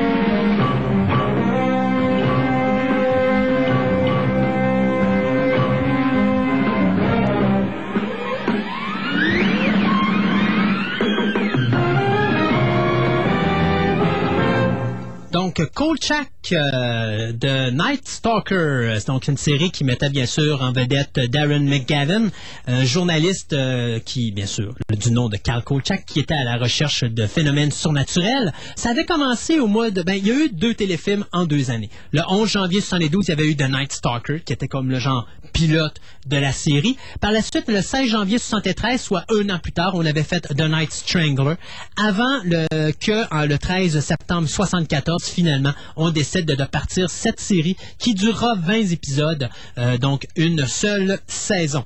Euh, des fois, vous savez, on parle de projets de films. Tantôt, j'ai commencé avec euh, Blue Thunder et on les envoie directement à la télévision. Il y a des fois, ça marche pas. Il y a des fois, ça donne des choses qui fonctionnent pendant plusieurs années. Et il y a des fois, ça donne des choses intéressantes, mais qui fonctionnent pas pour une raison qu'on comprend pas. Euh, cette série-là, c'est une série qui, à mon point de vue, aurait dû avoir plus qu'une saison. D'ailleurs, euh, on a eu le droit par la suite à des téléfilms. Euh, je pense qu'il y en a eu quatre ou cinq au total, mais c'est quand même une série qui aurait mérité mieux que ce qu'elle a eu, parce que c'est une série qu'au début on s'attend pas du tout à avoir cette qualité-là, mais que finalement à la longue euh, on tombe en amour avec les personnages et veut, veut pas, même si la série télé est quand même basic puis est quand même de série B, euh, ça devient intéressant.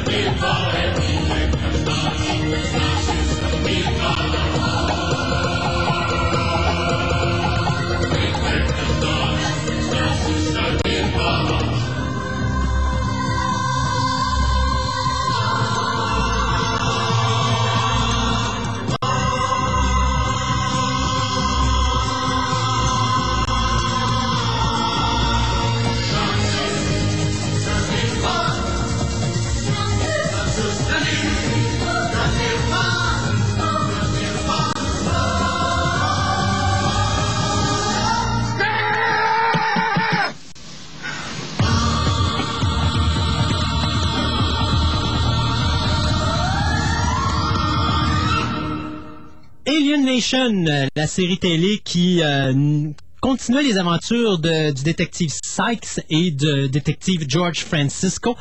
Euh, bien sûr, si vous vous rappelez du film de 89, ça mettait en vedette James Caan. Ben là, cette fois-ci, on avait Gary Graham qui prenait sa place dans le rôle du détective Matthew Sykes. Loin d'être un excellent acteur, d'ailleurs, il y a une séquence où il doit pleurer, mais c'est tellement épouvantable que j'ai parti à rire tout le long de, la séquence. Mais n'empêche que les autres comédiens de ce, de ce programme-là étaient excellents. Et ça nous a donné, bien sûr, euh, donc 23 épisodes, donc une saison. Fox avait fait, euh, avait mis un terme en... Je pense que c'est en... Je- attendez un instant, c'est en mai 90 qu'on avait décidé du côté de Fox de mettre un terme à la série. Et finalement, on a continué avec, comme je vous disais, cinq téléfilms. Il y avait eu Dark Horizon, Body and Soul, Millennium, The Enemy Within et The Udara Legacy. Euh, malheureusement, on n'a rien eu d'autre sur cette série télé. Et euh, quel dommage parce que c'était vraiment quelque chose d'intéressant. Comme je vous dis, pas nécessairement la meilleure série, mais euh, quelque chose avec lequel on pouvait vraiment euh, s'attacher avec facilité. Et je pourrais vous parler de plusieurs, plusieurs shows télé. Moi, je pense qu'on va garder ça pour d'autres fois parce que ça peut être, je pense que ça, avoir les téléphones que je reçois là, continuellement, je pense que ça vous intéresse beaucoup les auditeurs. Euh, cependant, mais je me suis dit, euh, je, je vais peut-être finir ça avec quelque chose de mauvais. Euh, ouais, habituellement on finit toujours avec quelque chose de bon, mais non, là j'ai décidé de finir avec quelque chose de mauvais. Euh, au pays des géants. Vous connaissez Au pays des géants? Quelle série ordinaire? Pourquoi pas y aller avec le thème? Après ça, je vous reparle de ça.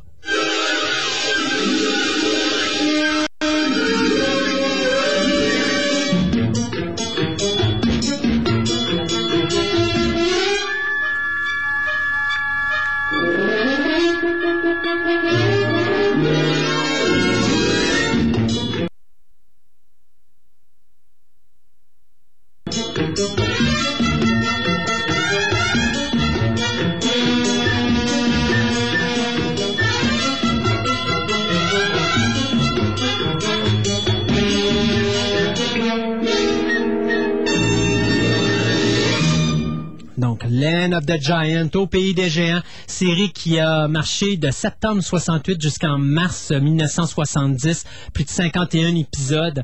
Euh, probablement, euh, dans cette époque-là, une des pires séries télé, en tout cas une de celles qui a le plus mal vieilli. On se rappelle tous avoir écouté ça et avoir aimé ça à l'époque parce que c'était de voir les géants avec les petits bonhommes. Mais sauf que, honnêtement, aujourd'hui, j'ai réécouté cette série-là sur CTV il n'y a pas si longtemps et mon Dieu que ça l'avait mal vieilli. Euh, Oh, j'ai pitié de vous autres. J'ai pitié de vous autres. Ça me tente de continuer encore un petit peu. Pourquoi ne pas y aller avec ceci?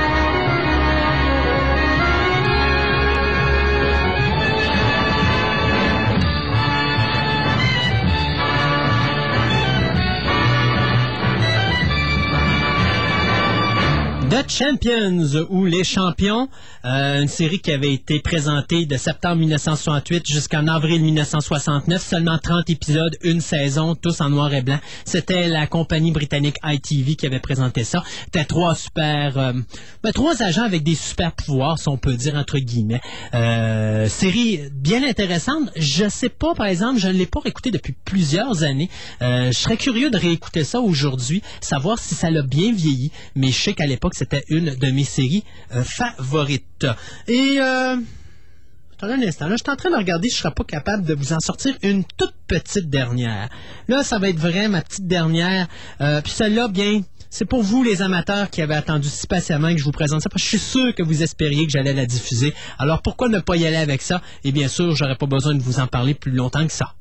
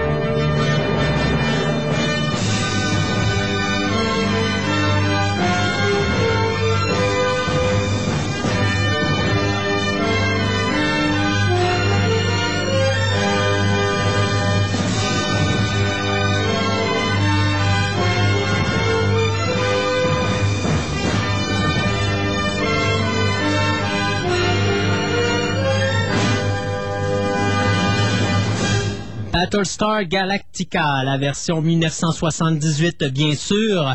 Euh, c'est un petit peu difficile de parler de Galactica puisque pour plusieurs, il y a eu une série, donc 24 épisodes. Pour d'autres, ben, il y a eu deux séries. Il y a eu euh, Battlestar Galactica euh, qui se continuait avec Galactica euh, 80. Euh, Galactica 80, attendez un instant, là, si je me trompe pas, il y avait eu seulement 10 épisodes. C'était fait vraiment pour les enfants.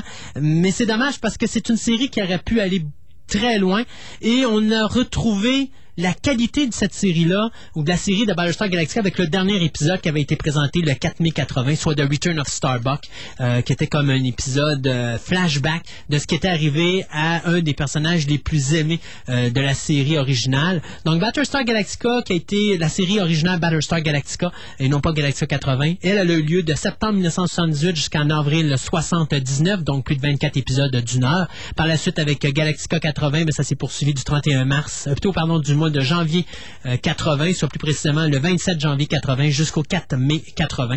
Donc, euh, Battlestar Galactica est demeuré pour tout le monde quelque chose de très culte et euh, donc par le fait même, euh, je vous dirais la base de tout show de science-fiction qui s'est fait par la suite au niveau des vaisseaux spatiaux et de jusqu'où on pouvait aller à la télévision. Je pense que ça a commencé à, la télé- euh, à Battlestar Galactica. Là, au, Babylon 5 a changé l'univers euh, informatique de la science-fiction euh, parce qu'il a, il a montré des combats spatiaux là où on n'en avait jamais eu de cette ampleur-là. Bien sûr, Deep Space Nine l'a dépassé de beaucoup par la suite. Euh, on est allé du côté de Galactica prouver qu'à la télévision, on était capable de faire quelque chose de grandiose au niveau spatial.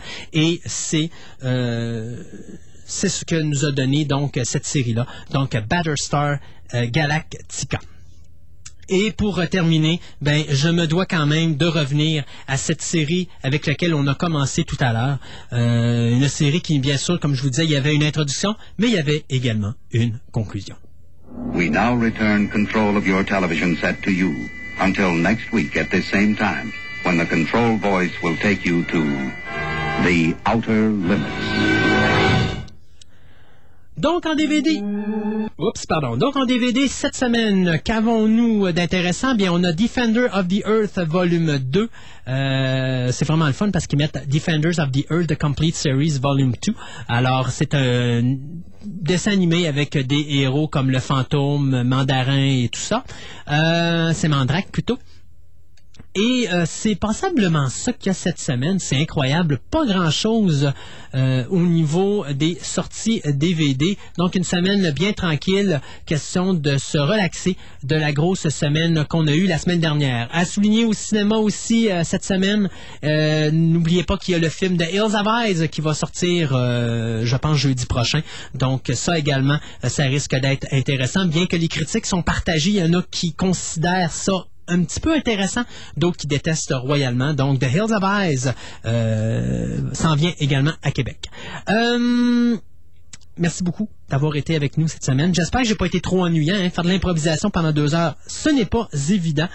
Euh, pour mon ami Nicolas, eh bien, j'ai comme pris une petite chanson intéressante tirée du film Christine.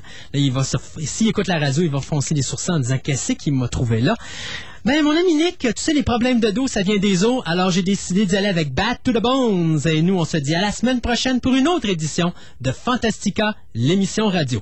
Bye bye tout le monde.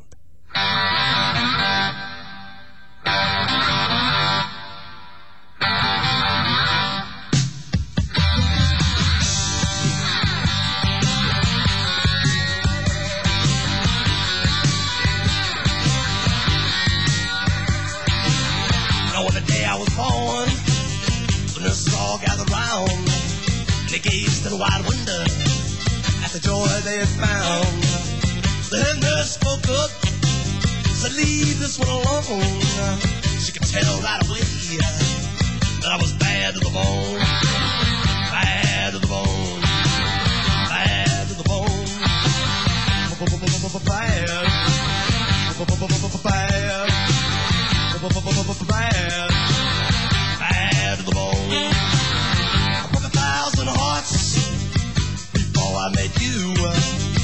like a thousand more, baby, before I am through. I wanna be yours, pretty baby, yours and yours alone. I'm here to tell you, honey, that I'm bad to the bone, bad to the bone, bad, bad.